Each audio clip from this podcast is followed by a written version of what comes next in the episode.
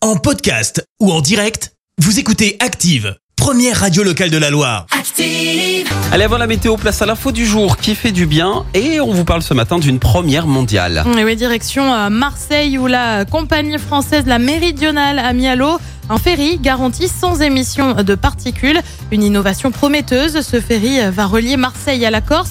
Le Piana, c'est le nom du ferry, dispose d'un tout nouveau filtre. Il élimine 99,9% des particules fines. Avec le nouveau filtre, plus aucune fumée ne sort du Piana sur tout le trajet. À cet état, faut le dire, dans le port de Marseille, ont suscité la colère des riverains et même du maire de la ville, Benoît Payan. Incroyable, bravo euh, à l'inventeur.